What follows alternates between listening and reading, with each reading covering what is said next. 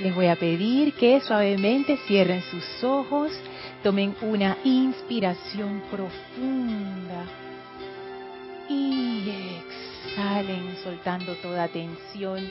Inhalen profundamente y exhalen.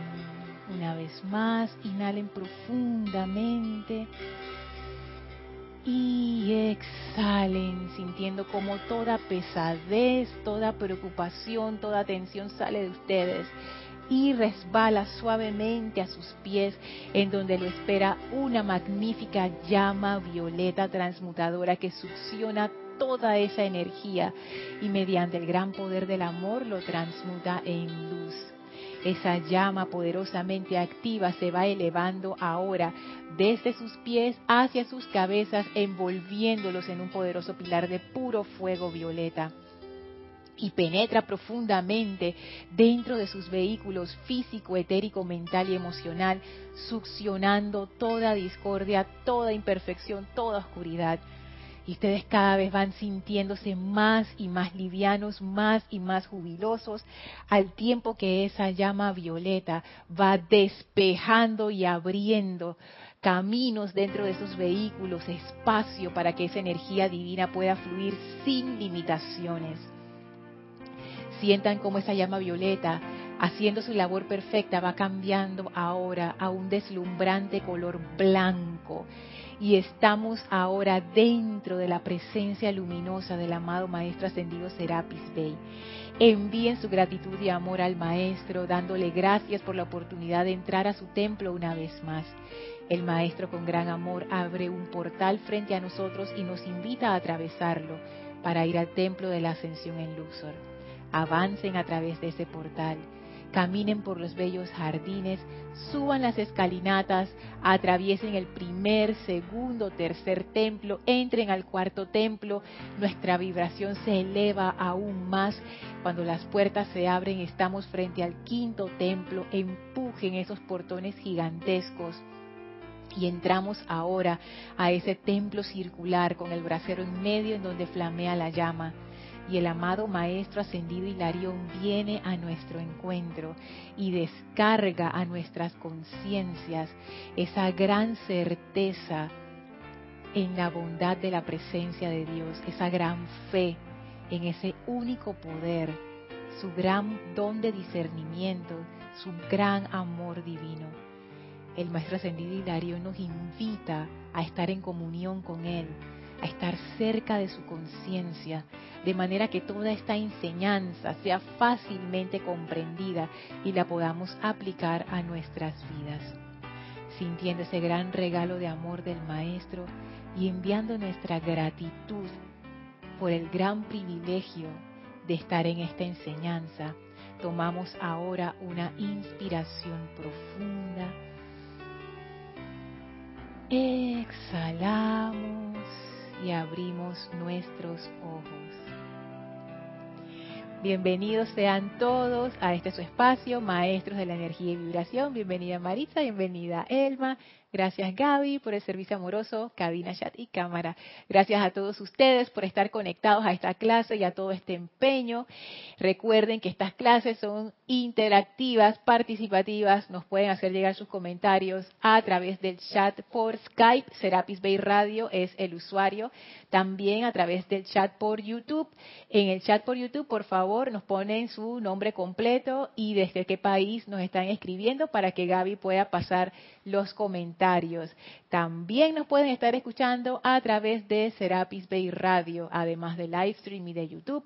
Y si estás escuchando esta clase en diferido o quieres hacer una pregunta que no está relacionada con el tema de la clase, por favor, házmela llegar, pero a mi correo en vez de los chats.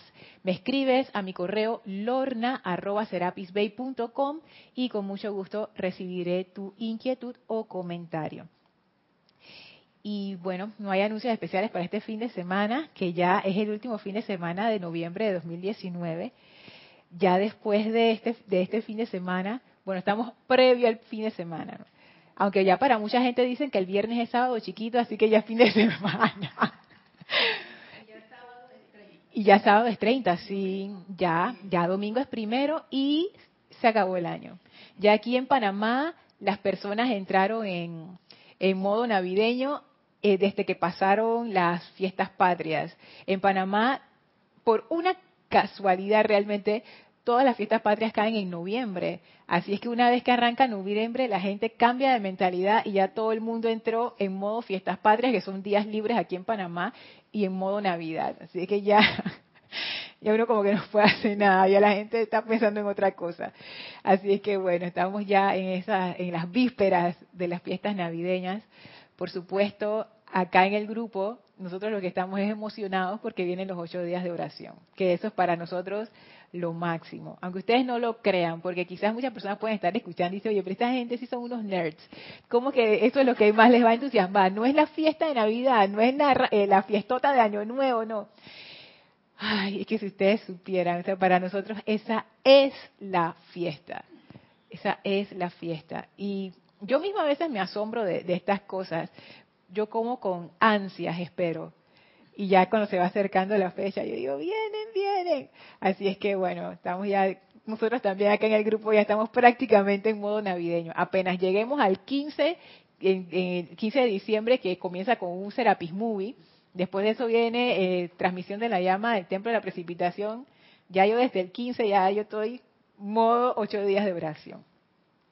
Así que bueno, de verdad que estoy bien contenta de estar aquí con ustedes. Esto ha sido un año tan maravilloso. Mira, yo estoy, hablando como si se hubiera acabado el año, pero es que te tengo que decir, yo siento que ha sido esta exploración con el maestro ascendido Hilarión,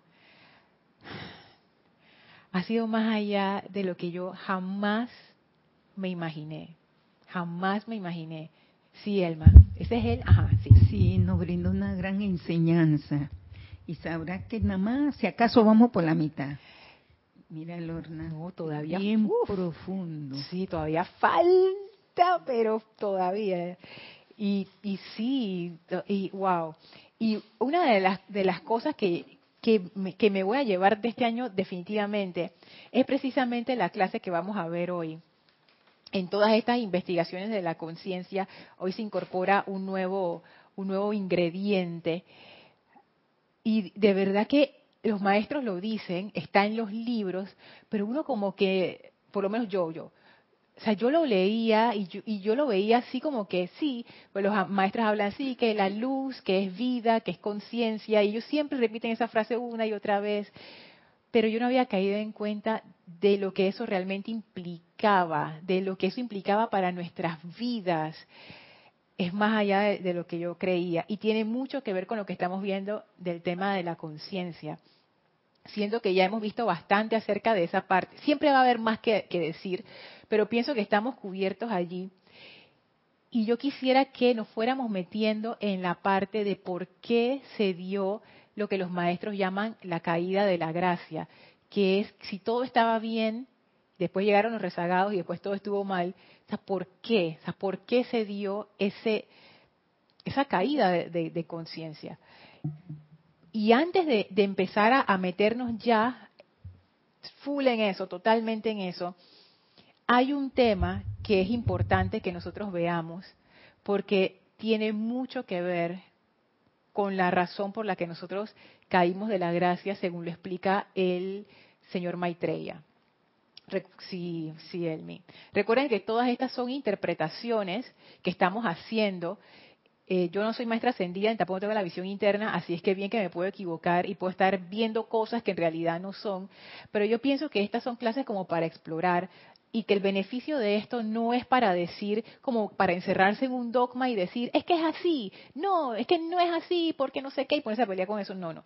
El objetivo es como que abrir nuestra mente a las diferentes posibilidades, como que usar ese poder de la imaginación y ver, y si fue así, y si fue así, y eso va como que te va despertando como que te va abriendo a otras opciones que uno no había visto cuando uno nada más se queda como fijo en una postura.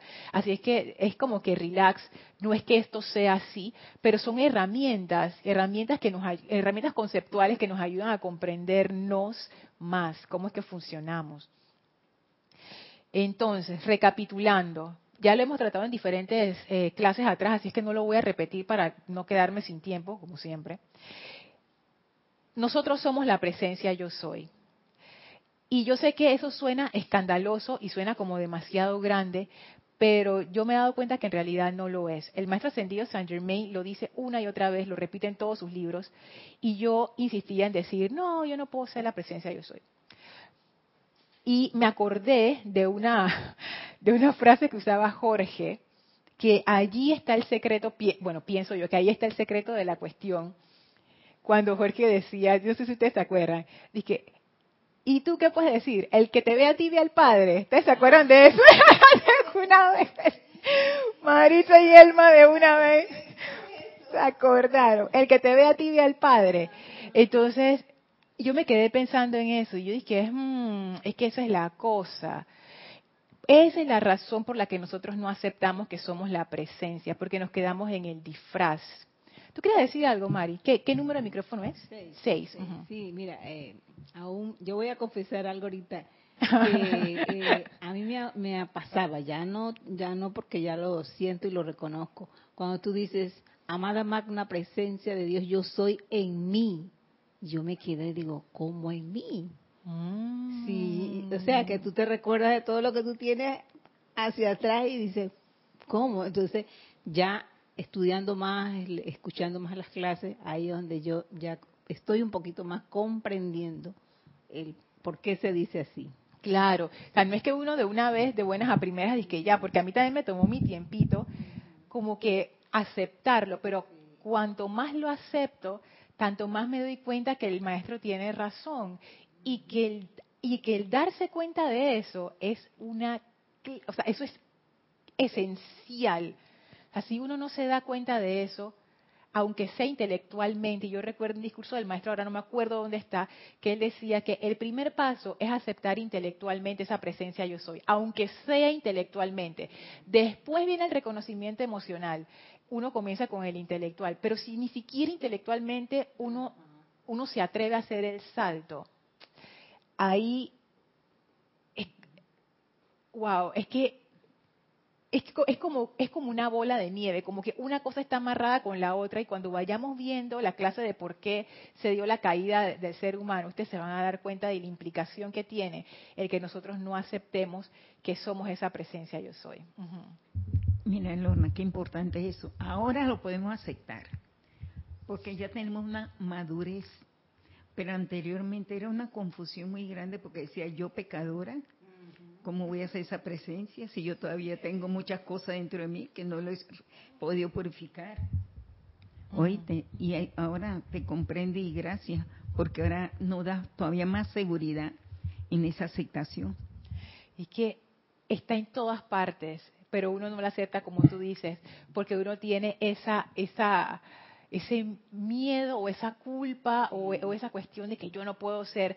Y también está el otro, eh, no el otro extremo, sino otro lado, que es, ah, pero si yo fuera la presencia yo soy, mi mundo no estaría así. Mm. ¿Viste? Entonces, ¿cómo yo puedo ser la presencia? Ah, sí, entonces, si, si, yo fuera la presencia, esto sería diferente, pero entonces si no es diferente, quiere decir que yo no soy la presencia. Entonces uno empieza a hacer esas jugadas mentales. Eso que decía Jorge, el que te ve a ti ve al Padre. Y obviamente la respuesta es no, siendo el Padre la presencia yo soy, utilizando como lo, como lo llamaba el Maestro Ascendido Jesús.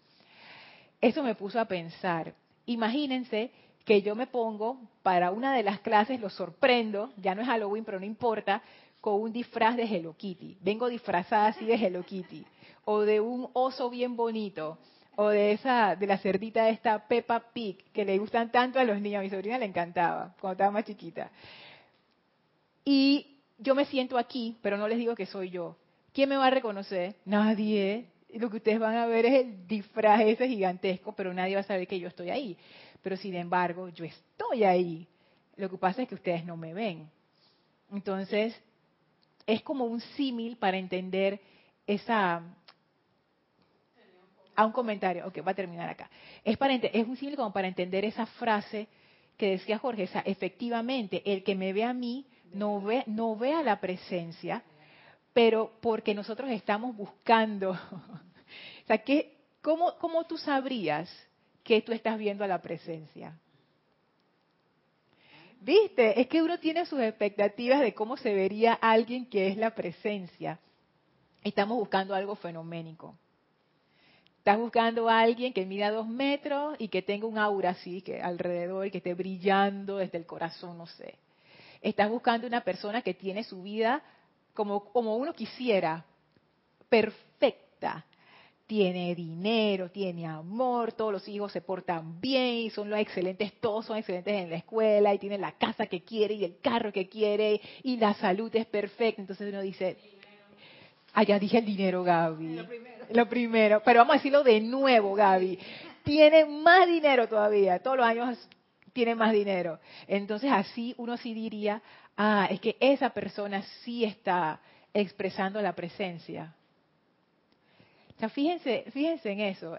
y esa es como una de estas semitrampas, porque uno está esperando un efecto, uno está esperando como, como una clasificación, como que, ah, si cumple con estos criterios, entonces tiene que ser la presencia. Si es una persona que es amable, pero como uno se imagina amable, porque amable, hay muchas definiciones de amable, por supuesto que cada uno de nosotros tiene la suya, entonces si cuadra con mi definición de una persona amable, sencilla, humilde, entonces uno dice, sí es la presencia sí estoy viendo la presencia. Pero si no cuadra con mi criterio, entonces yo digo, no puede ser la presencia. Ese, esa señora andrajosa que anda allí, ella no puede ser la presencia. Entonces ustedes se están dando cuenta de cómo va el asunto acá, esto. Lorna, el taxero. Ajá, el taxista, el que maneja el taxi. Es el que me echó un cuento ahí. Dios mío, que Dios santo. Tú dices, o tu, tu vecina criticona, o tu vecino criticón y fisgón, que siempre está viendo lo que no debe. Ese no puede ser la presencia de Dios. Asimismo, como me lo niego yo, se lo niego a los demás, obviamente. Gaby, a ver el comentario.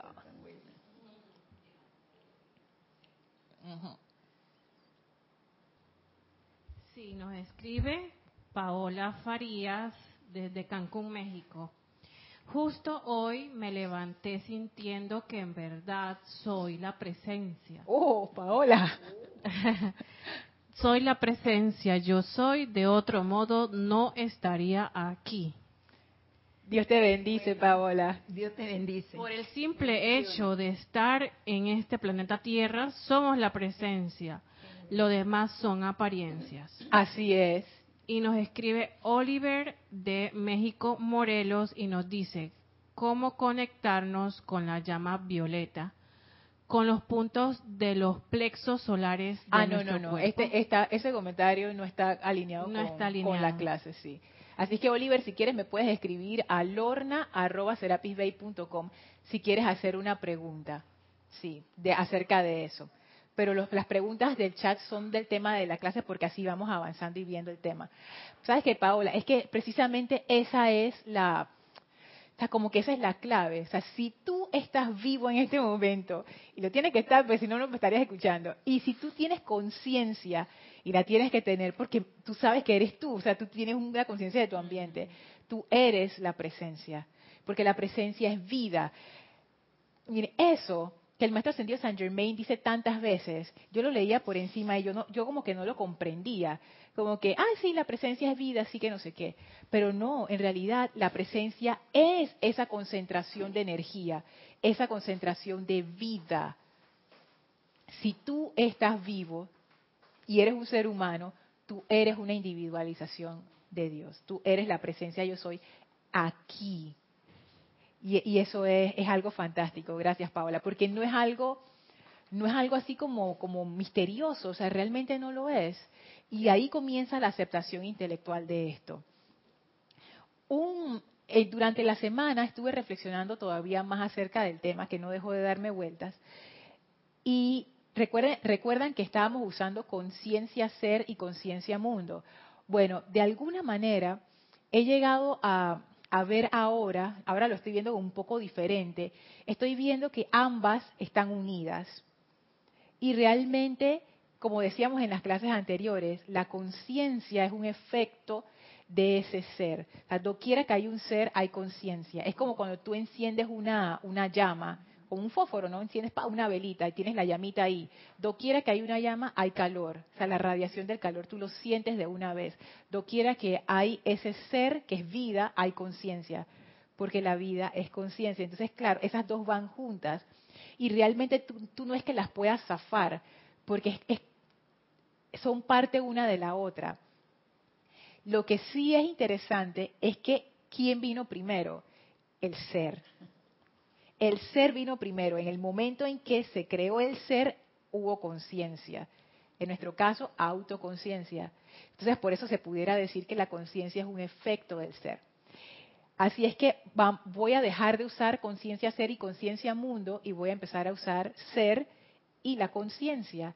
Pero recuerden que aunque lo estoy diciendo que son dos cosas, en realidad una es parte de la otra. O sea, no, no, las puedes quitar. O sea, no, puedes tener un ser sin conciencia. Porque es, es el, el, ser es esa conciencia. Entonces, por eso el amado Saint Germain, él decía, en la eterna ley de la vida, eso está en Misterios Develados, en la página, eh, no me acuerdo la página, creo que es cuatro. La eterna ley de la vida es lo que piensas y sientes, eso traes a la forma, donde pones tu atención, eso te conviertes, porque tú eres una conciencia. Y por eso creo que era el Mahashohan en la clase anterior que les leí de los boletines, que él decía, en realidad se puede decir que cada ser es un estado de conciencia, porque ese ser se manifiesta a través de esa conciencia. Y tú lo que, lo que lo que ves, lo que percibes, con lo que tú tratas, es con la conciencia de cada uno. Como el ejemplo del río. En el río tú no tratas exclusivamente con la corriente. Si tú te vas a meter a un río, tú te metes al río de cuerpo entero y tú nadas es en el agua. Tú sientes la corriente, pero lo que, con lo que tú te manejas es con el agua. Si el río está feo, huele mal porque está contaminado, entonces, ¡ay, qué río tan feo! Si el río está prístino y bello, ¡ay, qué río tan bonito! Pero en realidad en ambas hay corriente. O sea, la presencia yo soy está manifestándose en ambas conciencias, pero tu interacción con, diferentes conciencias es distinta. Entonces, por ejemplo, con Elma. Cuando nosotros nos relacionamos, Elma y yo, nosotros estamos realmente relacionándonos en conciencia. Elma y yo compartimos nuestras conciencias que es, yo me acuerdo de una clase de Kira que ella citaba, creo que era el maestro ascendido Kuzumi, que hablaba del intercambio de las conciencias y que eso es algo maravilloso. Y yo empezaba a comprender lo que realmente es así, que es, es hermoso compartir conciencia con alguien, porque tú aprendes cosas que no sabías antes, eh, te ríes con esa persona, eh, tienes aventuras con esta persona, a veces son aventuras un poco amargas, a veces son aventuras jubilosas, pero todo eso enriquece ambas conciencias. cada interacción que yo tengo con María Rosa, con Kira, con Gaby, con Elma, con Maritza, con todos ustedes, eso enriquece mi conciencia y enriquece la suya también. No necesariamente porque nuestras interacciones sean buenas o malas, sino porque cada interacción es experiencia. Y todo eso nos hace crecer a todos. Entonces imagínense eso, ¿no? Ah, exacto, aunque nos peleemos y nos besemos, dice Kira. Así es, porque todo eso es, es una experiencia y eso le quita mucho del, como del ardor a las heridas que a veces uno se hace en su relación con otras personas. Y es, es un proceso. La amada maestra ascendida Lady Nada, ella dice que si uno lo invoca a ella, ella nos puede enseñar a disfrutar de ese contacto con las personas de la misma manera que uno disfruta de un bello amanecer o de un paisaje de la naturaleza. Y ella y yo sabes que yo yo creo en eso, yo le tomo la palabra. Yo creo que uno puede empezar a disfrutar de las demás personas de sus conciencias de esa manera. Y eso tiene mucho que ver con el amor. Pero bueno, es eso.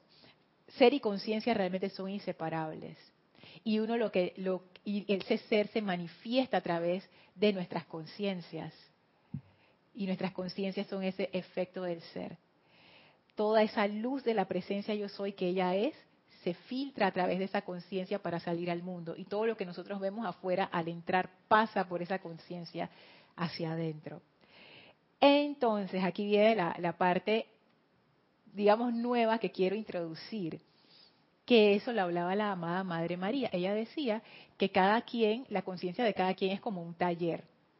Y tú en ese taller tienes diferentes instrumentos. Entonces, hay conciencias, por ejemplo, que tienen instrumentos de ebanistería. Hay conciencias que tienen instrumentos musicales. Hay conciencias que tienen instrumentos de otras cosas, culinarios. Entonces, claro, ahí tú vas a ver cómo se enriquecen las diferentes conciencias en su trato diario. Pero, ¿qué son esos instrumentos? ¿Y de qué está llena la conciencia? Como yo me lo imagino, y, es, como una, una imagen muy básica. Yo no sé si en verdad uno pudiera hacer esta analogía, pero la digo igual, porque a mí como que me ayuda a imaginarme las cosas. Yo lo que me imagino es como una esfera, imagínense una esfera, como una burbuja, así bien bonita, una burbuja. En el centro de esa burbuja, que puede ser transparente, imagínense la transparente, una burbuja transparente así. En el centro hay como un punto de luz concentrado. Ese sería el ser. La burbuja que lo envuelve sería la conciencia. Pero en esa burbuja hay cosas. Son los instrumentos que hablaba la Madre María. Son nuestras creaciones. Porque esa conciencia, con el paso de nuestras experiencias, uno las va amueblando. Porque esa conciencia es como mi hogar.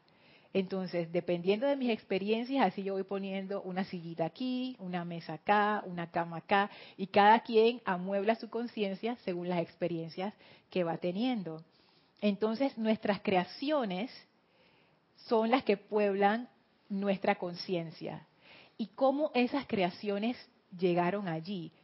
Eso ya aquí vamos entrando en el terreno que nos va a permitir entender más adelante con el señor Maitreya lo de la caída, de, la gracia que ellos dicen. Porque esto es, clave. Sí, Elma. pregunta. Este, la conciencia te ayuda a encontrar tus talentos, ¿verdad? Más cerquita. te, ayuda, a encontrar tus talentos, ¿verdad? Sí. Porque ella está oculta. Entonces, cuando tú vas entrando en esa conciencia y vas encontrando y vas buscando, vas a ver tus virtudes que no la habías visto nunca, ¿verdad? Voy a agarrar eso y lo voy a refrasear. Tus talentos están en el ser. Eso es como una semilla. La razón de ser tuya, la razón por la cual tú fuiste creada, tiene mucho que ver con tus talentos. Eso también lo vamos a ver más adelante. Pero esos talentos de, ese ser están como en una semillita. ¿Dónde crecen esos talentos? En la conciencia. ¿Y cómo crecen? A través de la experimentación. Una persona puede tener un súper talento para el canto, pero si esa persona nunca ha cantado, porque, porque nunca le ha dado por cantar, no lo descubre. Entonces las experiencias son las que nos hacen a nosotros descubrir nuestros talentos y también los hacen crecer. Por ejemplo, los maestros hablan mucho acerca de, de, servir, el servicio es otra manera de poner en acción nuestros talentos para beneficio de toda vida, que es la forma correcta que debería ser.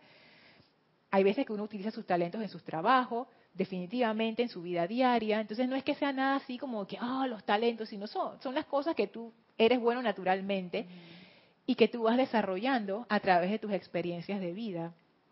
Y esos talentos es como que nacen del ser y se van, se van, se van, perdón, se van expandiendo. Ajá, yo me lo imaginé como un árbol. se van expandiendo así como, como un árbol, así, ta, ta, ta, y se van, van llenando la, la conciencia. Entonces, esas creaciones, ¿de dónde salieron? Fueron puestas ahí por nosotros. Esto es muy interesante. Nadie puede poner una creación dentro de nuestra conciencia. Nace con eso, uno nace con eso. No, no, no, no, no. Fíjate esto. Nadie puede poner una creación, y que yo no puedo poner una creación mía dentro de la conciencia de, Elma. Lo que puede pasar es que yo te muestre mi creación y tú la aceptes. Y en esa aceptación tú la alas dentro de tu conciencia. Pero es tu creación. Es tu creación la clase de Kira del miércoles, donde ella estaba hablando acerca de las sugestiones externas. Hay creaciones así. Nosotros tenemos creaciones buenísimas que nos ayudan, también tenemos creaciones que no nos ayudan. Por ejemplo, vamos a decir, es un ejemplo, mi abuelita me dijo cuando estaba niña, ay, no te mojes con la lluvia porque te vas a resfriar. Como yo estaba niña, no tenía criterio, lo que decía mi abuelita tenía que ser verdad, yo agarré eso, le, lo agarré, hice una proyección en mi mente, el pensamiento, le metí mi sentimiento, ¡plap! Eso quedó como una creación dentro de mi conciencia. Y está ahí. Y esas creaciones no es que están como, como si fuera una sustancia inanimada, o sea, no es que queda como, como una bolita ahí adentro inofensiva. Ahora vamos a ver que no es así. esas creaciones de pensamiento y sentimiento, ¿con qué se energizan? Esa, el pensamiento forma como quien dice el patrón, la forma, como si fuera una masilla. Uno hace su muñequito de masilla. Pero la cuestión es que tú le puedes dar vida a ese muñequito de masilla a través de tu sentimiento. En el momento en que tu sentimiento entra dentro de ese molde, se convierte en tu creación y está viva. Y eso fue lo que a mí me dejó como que ¡ah! está viva, porque doquiera que hay vida, hay conciencia. Sí, Gaby. Tienes dos comentarios. El de Paola Farías desde Cancún, México, nos dice, es como osito cariñosito. A los talentos, sí, sí.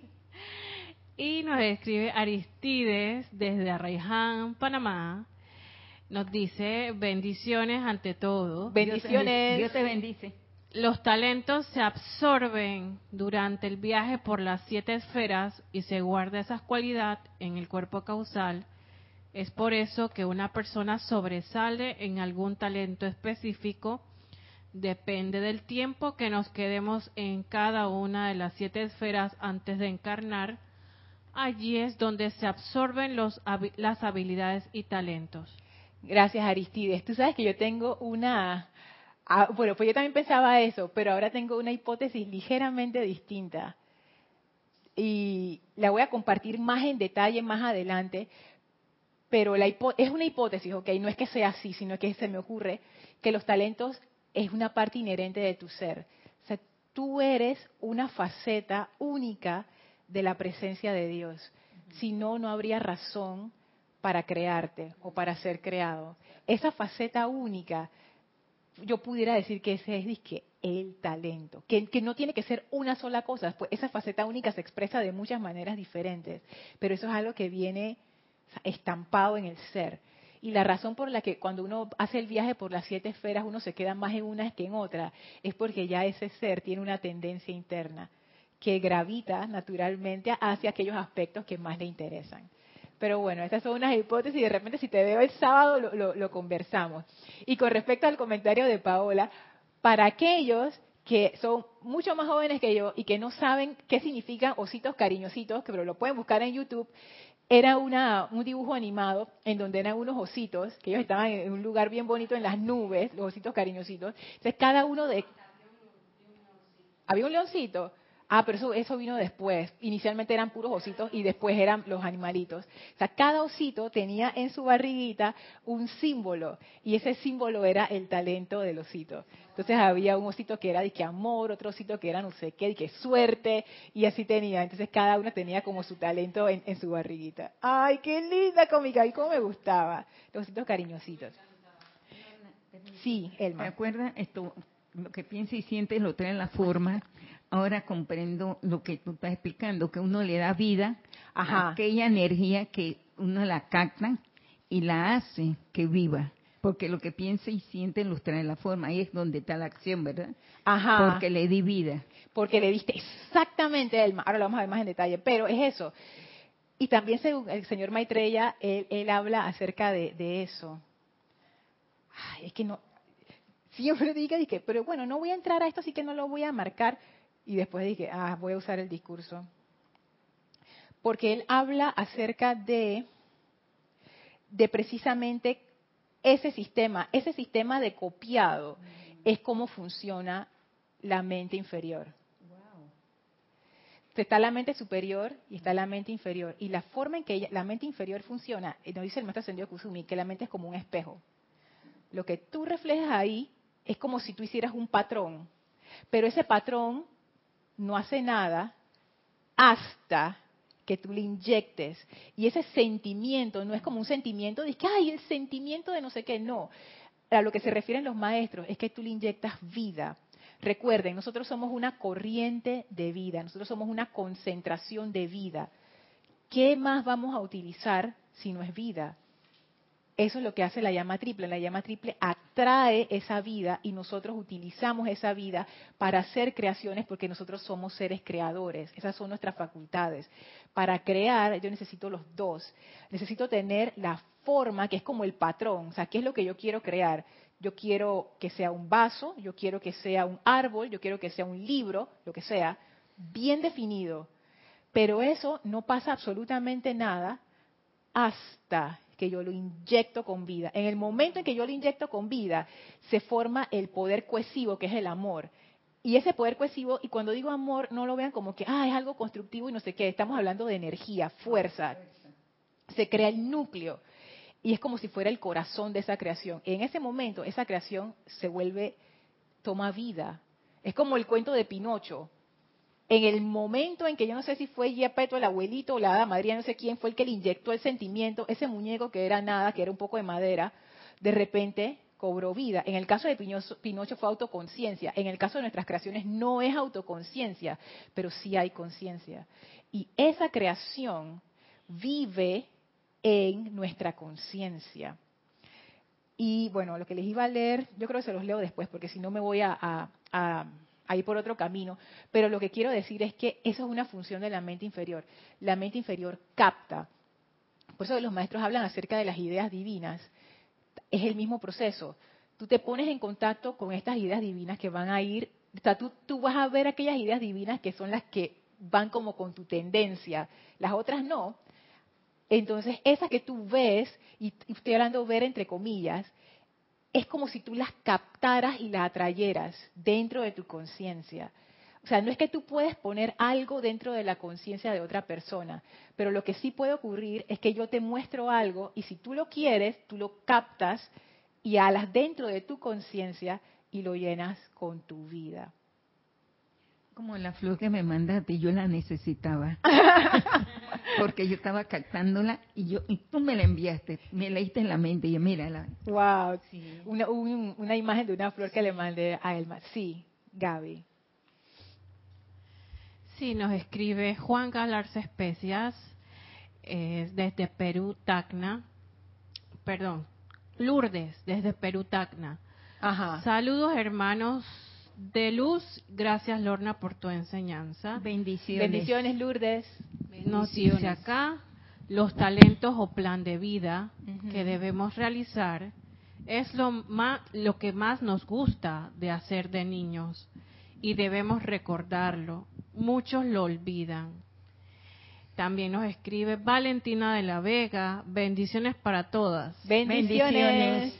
Entonces, cuando alguien hace que nos sugestionemos con algo y lo hagamos nuestro, quiere decir que eso ya estaba dentro de nosotros.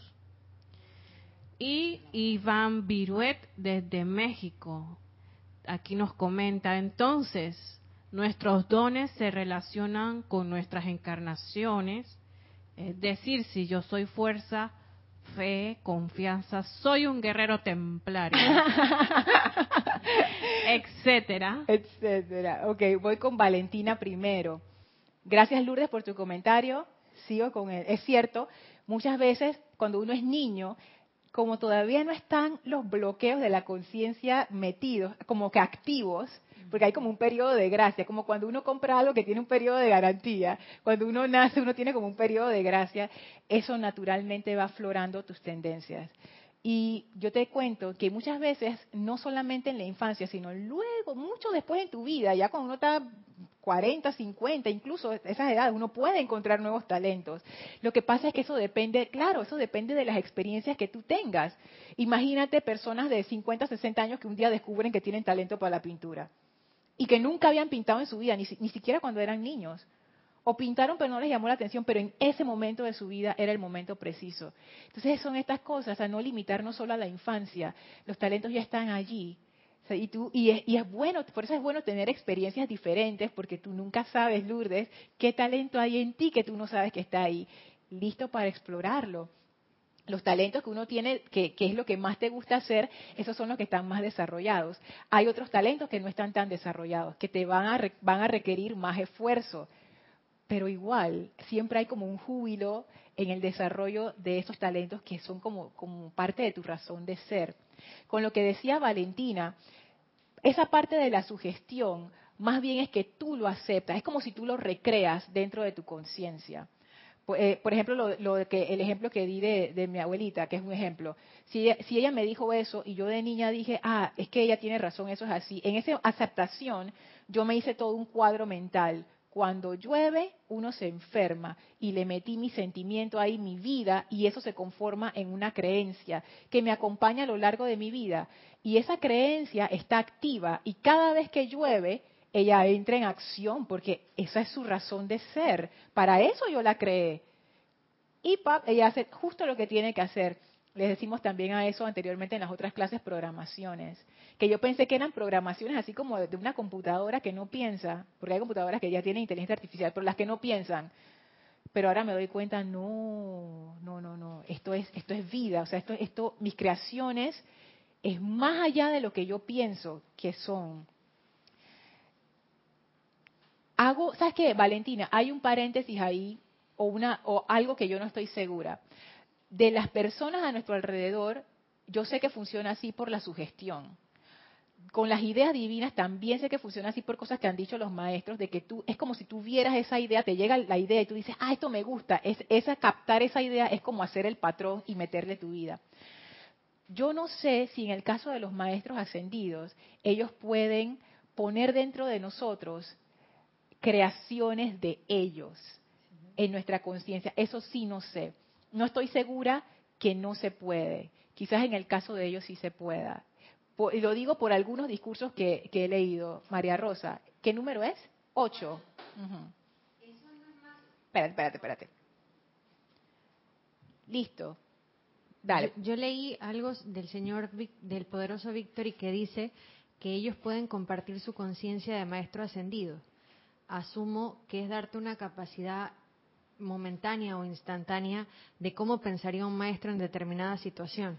Incluso él decía que el llamado cobra fuerza cuando se le pide a ellos primero que sea su conciencia de maestro ascendido. Es como una, un programa, como metieran un CD, dice, bueno, ahora vas a pensar como yo, una cosa así, o a sentir como yo. Exacto, por, eso mismo lo digo, cuando ellos hablan eso de que tú puedes compartir tu conciencia con ellos, yo, todavía yo no me lo puedo imaginar, pero me pongo a pensar que sería algo así. Es como si el maestro te prestara momentáneamente su capacidad especial de hacer algo, para que tú lo veas como él lo vería, para, para sacarte de esa, de esa discordia en ese momento. Pero bueno, ahí todavía estamos como quien dice viendo si es o no es. Pero fíjense en esto de las, de las creaciones, que les quiero leer varias selecciones. Dice, esto es del el diario del Mahashohan, en el capítulo 71, sobre, la, sobre esas creaciones y sobre las causas, la creación de las causas, de, de esas causas y núcleos que los maestros hablan. Fíjense, cada pensamiento y sentimiento que el estudiante abriga, siquiera por una fracción de segundo, se convierte en parte de su conciencia. Lo que tú abrigas. ¿Y abrigar qué es? Como que tú lo aceptas. Si tú lo ves y no lo aceptas, o sea, no lo abrigas, no pasa nada.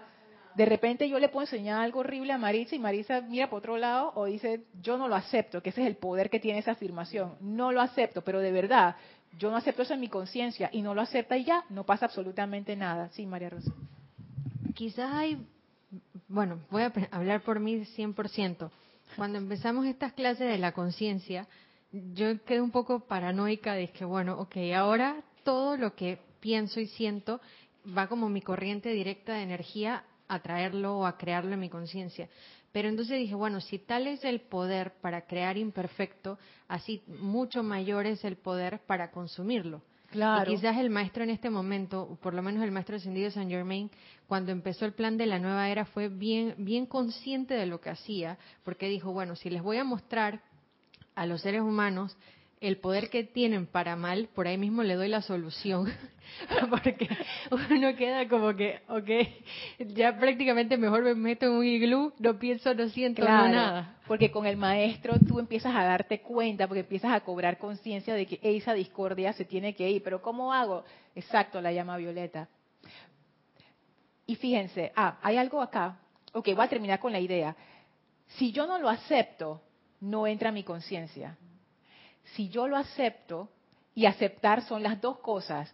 Lo vi, es como, imagínense una mano, salió de la conciencia, lo agarré y le metí mi sentimiento. ¡Pap! Allí se formó, se volvió parte de mi conciencia, se volvió una de mis creaciones. ¿Ibas a decir algo, Gaby? Sí, ok. Paola Farías nos, yo creo que esa es una pregunta. Es por telepatía, creo que es el amado Mahashohan quien dice que si quieres realizar algo, lo pongas en privado, lo pongas privado a la creación para que no se plasme en los demás? Mm, no entendí bien la, la pregunta, Paola. Sí, dale, dale, padre. Es por telepatía. Creo que es el amado Mahashohan quien dice que si quieres realizar algo, le pongas privado a la creación o lo pongas en privado a la creación para que no se plasme en los demás. Creo mm. que viene siendo como que telepatía, que no lo digas audiblemente. Pienso yo que es así. Bueno, sí. no sé la parte de la telepatía. Lo que los maestros sí nos dicen es que cuando uno tiene un plan o un proyecto que uno quiere realizar, uno debería mantenerlo dentro de su conciencia, o sea, en privado, y no estárselo, que es una afirmación. que no es una pregunta, es como una, una afirmación. No, no. Porque los maestros lo que te dicen es, si tú tienes un plan, un proyecto que quieres realizar, manténlo en privado, o sea, manténlo en tu conciencia, no se lo digas a los demás porque eso gasta energía y puede que te vengan contracorrientes que al final no te van a ayudar en tu proyecto. O sea, eso es lo que, perdón, eso es lo que dicen los maestros. Con respecto a que si tú tienes algo es, que no entendí realmente lo, la, afirmación o el, comentario, Paola. Si quieres me lo mandas luego por, eh, por correo electrónico y, lo vemos. Ah, sí, el correo es lorna.serapisbay.com. Lorna.serapisbay.com. Ok, entonces sigue diciendo el Mahacho Han. Cada sentimiento y pensamiento que el estudiante abriga, siquiera por una fracción de segundo, se convierte en parte de su conciencia y conformará el ambiente en el cual deberá vivir. esa creación es como si tú tuvieras una nueva mascota, y ahí está viviendo en tu casa. Si a ti te gustan los pericos y tú creaste un perico, los pericos de Mario. Si tú, ajá, entonces tú estás bien, porque a ti te encantan los pericos, pero si tú eres una persona que odia los pericos y creaste un perico, tú no vas a vivir en paz en esa casa, jamás. Entonces es lo, es lo que dice el Mahacho Han. Ojo con lo que tú estás creando dentro de tu conciencia, porque tú vas a vivir con ese perico hasta que lo disuelvas, ¿no? Sigue diciendo el Mahashohan, por tanto, el estudiante debe comenzar por limpiar la conciencia de, impureza e imperfección. La conciencia pura del ser humano es contaminada constantemente por cada apariencia que él acepta y permite que entre a su mundo consciente o inconscientemente. ¿Qué pasó? Ah, ok, ok bueno, hacemos el, cambio este de, algunos viernes en donde Gaby va subiendo para el ceremonial y yo me quedo acá, a ver, tengo aquí el Skype abierto.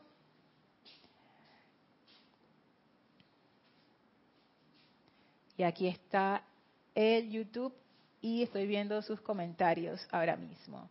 Y ustedes me están viendo, viendo sus comentarios. ¡Qué raro! Ok, gracias Gaby. Listo. O sea, cualquier pregunta o comentario lo, siguen mandando por, por, los chats y yo los estoy viendo acá. Entonces sigue el Mahashohan. Estas apariencias, fíjense que el Mahashohan habla de apariencias, porque esto, esto es como energía maleable. O sea, uno ve que las cosas son, y que eso es así, eso es real. El dice, no, eso tú le puedes dar la forma que tú quieras. Por eso es que ellos hablan acerca de apariencias pero son, realmente se está refiriendo a las cosas de, todos los días que, nosotros vemos.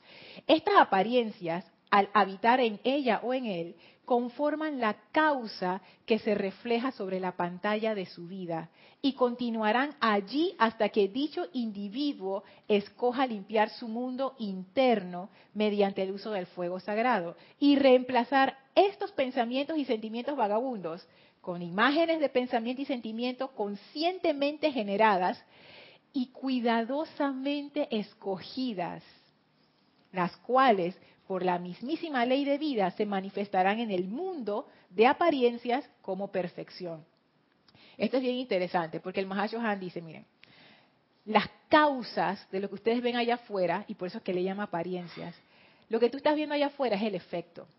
Pero la causa de lo que tú estás viendo allá afuera está dentro de las conciencias de cada uno de nosotros. Entonces el Mahashohan dice, tus creaciones, lo que estamos nosotros hablando como creaciones, son en realidad nuestras causas y núcleos. Esa causa, la creación que yo hice, el periquito que yo hice, ese periquito. Esa creación va a tener un efecto. Y el efecto es lo que los demás van a percibir. O sea, las personas no van a ver dentro de mí el perico. La persona lo que van a escuchar es el canto del perico por todos lados donde yo voy. El tiempo la gente dice ya basta. Eso es lo que la gente va a escuchar. Nadie está viendo mis causas, nadie está viendo y que dentro de mi psiquis, y que aquí están tus No, lo que tú estás viendo es el efecto de mis creaciones, de todos esos animalitos que viven dentro de mí, que en todo momento están irradiando, irradiando, irradiando, porque ellos están vivos, están activos. Entonces, Lorna, que tuve 15 días haciendo un tratamiento que, gracias Padre, que resultó cuando vienen esas informaciones como lo estás detallando, que no son en orden divino y esos pensamientos que están por ahí vagabundos, vagabundo, yo comienzo a pedirle y decirle que yo soy la perfección. Y tuviera y tu Lorna, eso se disuelve lentamente y te vas sintiendo diferente y te sientes más tranquila. Eso tuve 15 días haciéndolo hasta ayer. Es que claro, porque es que eso es lo que dice el Mahashohan deja de estar abrigando esas cosas que no quieres, saca eso y reemplázalo por creaciones que tú sí quieres. Nosotros tenemos todo tipo de creaciones locas, y digo que son locas porque están en contra de nosotros mismos. en la clase de Kira que salió Chucky, ¿ustedes se acuerdan de Chucky, la película esa del muñequito que, que mata? nosotros tenemos un montón de esos Chucky dentro de nuestra conciencia, muñequito criminal dándonos de cuchillazos una y otra vez. ¿Tú por qué crearías un Chucky? Nadie en su sano juicio haría eso. Por eso a veces los más trascendidos dicen, nosotros no los entendemos a ustedes. Pero bueno, es, nuestra ignorancia la que nos lleva a eso. Eh, pero te lo tienes que poner aquí cerquita, Mari, para que se escuche bien. Lorna. Más cerquita, arriba, ahí. Eh, Lorna, entonces, quiere decir que realmente la caída del hombre viene siendo porque el ser humano ha aceptado todo lo, eh, lo, lo, externo, lo que sucede. Por ¿Viste? Ya no tenemos que dar la clase. Ahí está Chucky. Ahí está, exactamente. Eso fue lo que pasó. Como yo no me aguanto las cosas y las tengo que decir una vez, como ya Marisa me abrió la puerta, entonces yo me voy a meter. Es, es que eso fue, lo, eso fue lo que yo entendí del relato del señor Maitreya esa capacidad que tiene la mente inferior, ella lo que hace es que ella ve algo, le gusta, lo, lo idea divina me gusta, lo atrae. Esto no sé qué, lo atrae. Ese fue el problema. Cuando llegaron los rezagados, ellos empezaron a emitir creaciones, efectos de esas creaciones, y como en ese momento, la humanidad de ese momento tenía una conciencia infantil, y de mismo señor Maitreya decía, como todo era perfección, tú podías hacer eso sin ningún problema, nada te iba a pasar, tú no tenías realmente que usar discernimiento esa fue la caída. Es como si tú metieras a un niño de 8 años y se lo entregaras a tu sobrino de 18 años y que se lo lleve a, pasear con sus amigos. ¿Qué tú crees que va a pasar? Ese niño va a regresar hablando de lo que no debe, que ni siquiera entiende. O sea, hay veces que los niños dicen palabras obscenas y ellos ni siquiera entienden lo que esa palabra significa, pero ellos sí ven las reacciones de las otras personas pero ellos realmente no comprenden. Un niño de, de cinco años hablando de, que, de sexo, que no sé qué, repitiendo canciones por ahí que hablan de eso, él no entiende, pero ya lo está metiendo en su conciencia, aunque no lo entiende. Esa es la confusión, Lorna. Sí, que exacto. una confusión muy grande en, la mente de uno. Es que claro, como ellos no sabían que era eso en ese entonces de la humanidad de aquel entonces, ellos vieron la, la cuestión, les llamó la atención, la agarraron como siempre habían hecho, le metieron sentimiento y ahí empezó el descenso. Esa fue la razón de la caída y tiene que ver con la creación. Y nosotros no es que podemos apagar eso. Dice que, ah, yo voy a dejar de crear. No, porque eso es un poder inherente del ser. O sea, no lo puedes apagar. La única razón de apagarlo sería dejar de ser. O sea, eso es la única forma. Por eso que antes de, ascensión viene maestría. Tiene que ser así. O sea, es que, es que si no, tú, tú estás fuera de control. O sea, nosotros como humanidad estamos fuera de control, totalmente. Totalmente. Dios mío, ya son, ya son las seis y media, Elma. pero quiero, pero quiero decir algo más. Ah, sí, Mari, pero rapidito. Perdón, perdón. Es que lo que veo aquí que Dios es en su gran misericordia nos da todas estas leyes para que podamos todavía seguir conociendo y aplicando. ¿Ve? Porque tal vez ahí es donde nosotros podemos salir de ese de esa caída. Pues. Es que exacto, sí podemos. Exactamente, es lo que decía María Rosa. La forma de salir de eso es que tú tienes que lograr tu maestría acerca de tus pensamientos y sentimientos. No puedes seguir metiendo chuki, sanguijuela, veneno dentro de tu conciencia y esperar que tu vida sea de que plena. O sea, no, no. O sea, nosotros necesitamos aprender esto y precisamente la enseñanza es para eso. Voy a leer una última selección antes de revisar acá los comentarios porque ya se nos agotó el tiempo, pero voy a seguir leyéndoles esto en la siguiente clase para que vean todo lo que los maestros hablan acerca de las creaciones, sobre todo un discurso del maestro ascendido del Moria, que ahí eso fue como que plop, o sea, wow. Dice el maestro ascendido Hilarión en el diario de Hilarión, capítulo 14. La calificación de la energía crea una causa, la cual es dirigida al interior del universo y crea un efecto. Esto es bien interesante. Y es lo que les decía antes si yo tengo el patrón, si yo tengo como quien dice la idea, pero yo no le pongo de mi energía, eso eventualmente se va, se disuelve, se pierde por ahí y regresa al, universal, no pasa nada. Cuando eso se conforma en una causa, en el momento en que yo le inyecto vida, que es lo que el maestro dice aquí como calificación de la energía, en el momento en que yo le inyecto esa vida, es como si a mí me uniera un lazo indestructible con esa creación, porque es mía, es mi energía. Esa creación está viva. No, es como, es como la lámina de la presencia. Nosotros estamos conectados por el cordón de plata con la presencia yo soy. Nosotros somos una creación de la presencia. Mis creaciones están conectadas conmigo, no por un cordón de plata, pero por una conexión.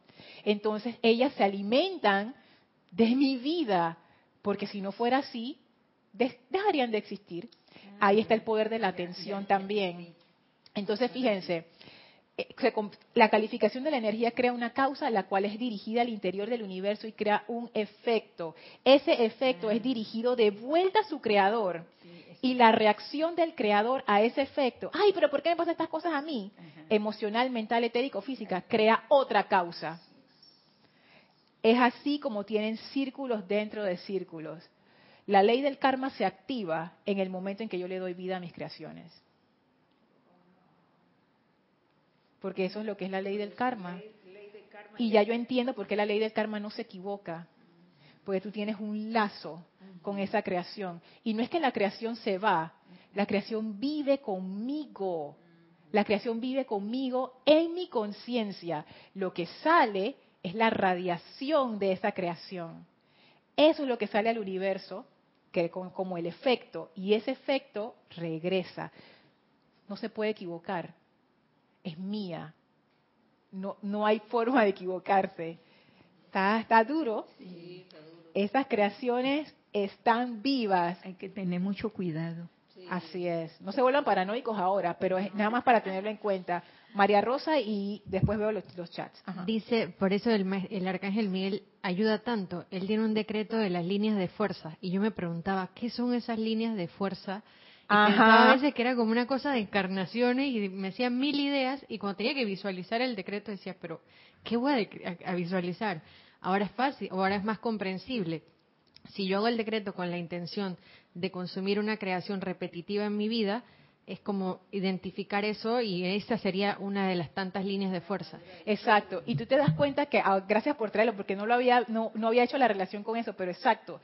Al tú cortar la línea de fuerza, puede ser que el arcángel Miguel haga eso por ti y corte la línea de fuerza que une esa creación contigo. Pero si tú le vuelves a poner atención, la línea de fuerza crece. Si tú tienes una relación muy fuerte con esa creación, sus relaciones vienen a veces hasta de siglos.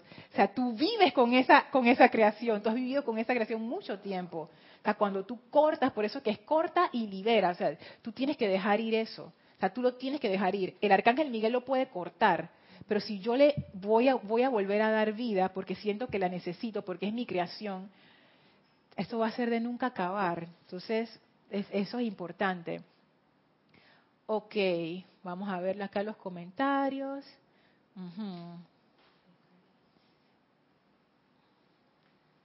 Ajá, un comentario de Juan.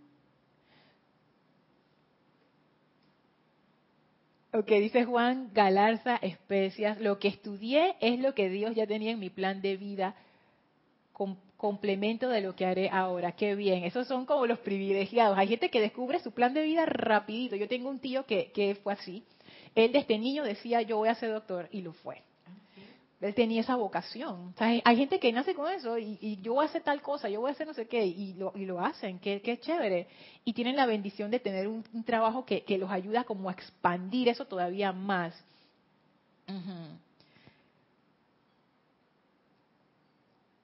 Paola dice, éramos, Paola dice, éramos tan puros.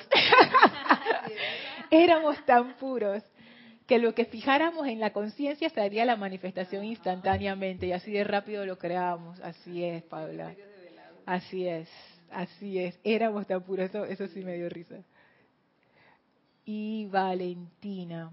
Ajá, dice Valentina, pero si el niño de 8 años va con adolescentes que son perfectos, solo aprendería perfección, ¿no? Claro, exacto, así es, ya veo, los adolescentes serían los rezagados. y el niño sería el acogedor de rezagados, ok. Nice. Así mismo es Valentina. Si los adolescentes son, tú sabes, puros valores, puras cosas, llevan al niño a montar patinetas, jugar con los patines, a los perros, lo llevan al zoológico, le enseñan un montón de cosas, ese niño viene con su conciencia expandida. Mamá, mira lo que hice, los monos, que no sé qué, no sé qué. como los niños, los, los niños son unas esponjas. Ah, ese niño viene cargado. Pero si los adolescentes no, no tienen eso y se lo llevan para una discoteca o para una fiesta por ahí, lo que están es tomando y viendo pornografía y hablando de lo que no deben, eso, eso, es lo que ese niño va, a absorber. Entonces, así, así fue. Bueno, eso, esa es mi hipótesis. Yo creo que eso fue lo que realmente les pasó a esta gente en esa, en esa raza raíz. Bueno, ya estoy súper pasada. Gracias a, a, todos los que enviaron sus comentarios y sus preguntas. Gracias aquí a mis hermanas también por sus comentarios y, preguntas tan perfectos, tan bellos. Gracias por hacerme crecer en esta clase.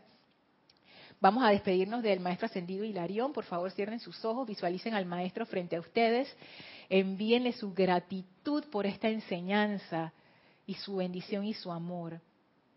Y ahora nos retiramos del quinto templo, cuarto templo, tercer templo, segundo templo, primer templo, descendemos las escalinatas, atravesamos el jardín, regresamos a través del portal al sitio donde nos encontramos físicamente, aprovechando para expandir a todo nuestro alrededor esa luz de la magna presencia yo soy. Tomen una inspiración profunda, exhalen y abran sus ojos. Bueno, muchísimas gracias por habernos acompañado Gracias por sus preguntas y sus comentarios. Yo soy Lorna Sánchez, esto fue Maestros de la Energía y Vibración y deseo para todos ustedes mil bendiciones. Muchas gracias.